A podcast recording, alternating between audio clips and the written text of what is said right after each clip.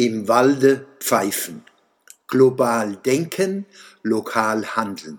Es ist noch nicht lange her, da dies geflügelte Wort in aller Munde war und durch viele Ohren flatterte. Dieses Motto motiviert Denken und Handeln. Das Kleine erfüllt sich im Großen, das Große wirkt im Kleinen.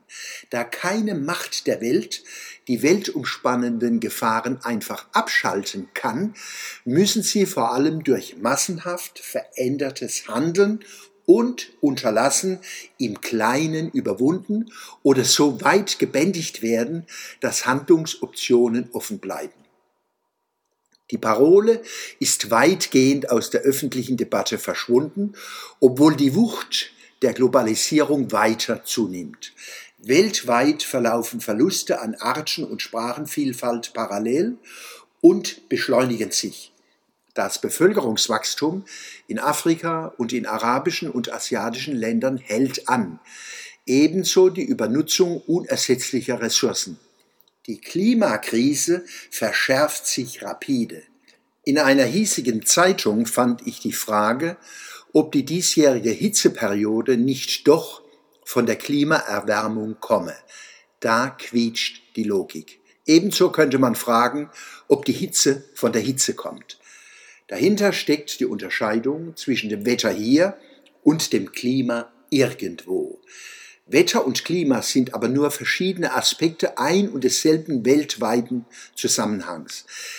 Nicht die Hitzeperiode in Europa kommt von der Klimaerwärmung, sie ist Teil der Klimakrise, wie die Klimakrise Teil des aktuellen Wetters ist. Immer noch hoffen wir, die globalen und lokalen Krisen liegen erst vor uns. Nein, wir stecken längst mittendrin. Als Weltgemeinschaft leben wir, als hätten wir Reserveerden im Keller.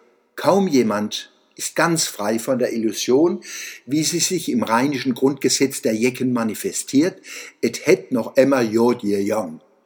Oder wie Hölderlin in seiner Hymne Patmos hofft, wo aber Gefahr ist, wächst das Rettende auch. Auch so kann man im Walde pfeifen. Diese Volks- und Poetenweisheiten treten den realen Gefahren mit einer Art Abwehrzauber entgegen. Magie pur. Nein, es geht nicht immer gut und das Rettende wächst nicht von alleine. Wir müssen es pflanzen und pflegen. Dazu brauchen wir aufgeklärte Politik und Medien, die kritische Wahrnehmung und Gefahrenanalyse nicht unter Tabu stellen und Warner nicht ausgrenzen.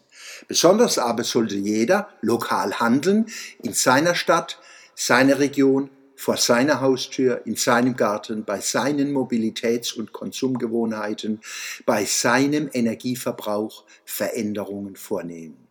Damit wir dies qualifiziert können, müssen wir uns kontinuierlich über die krisenhaften Sachverhalte informieren, um sie eigenständig zu verstehen.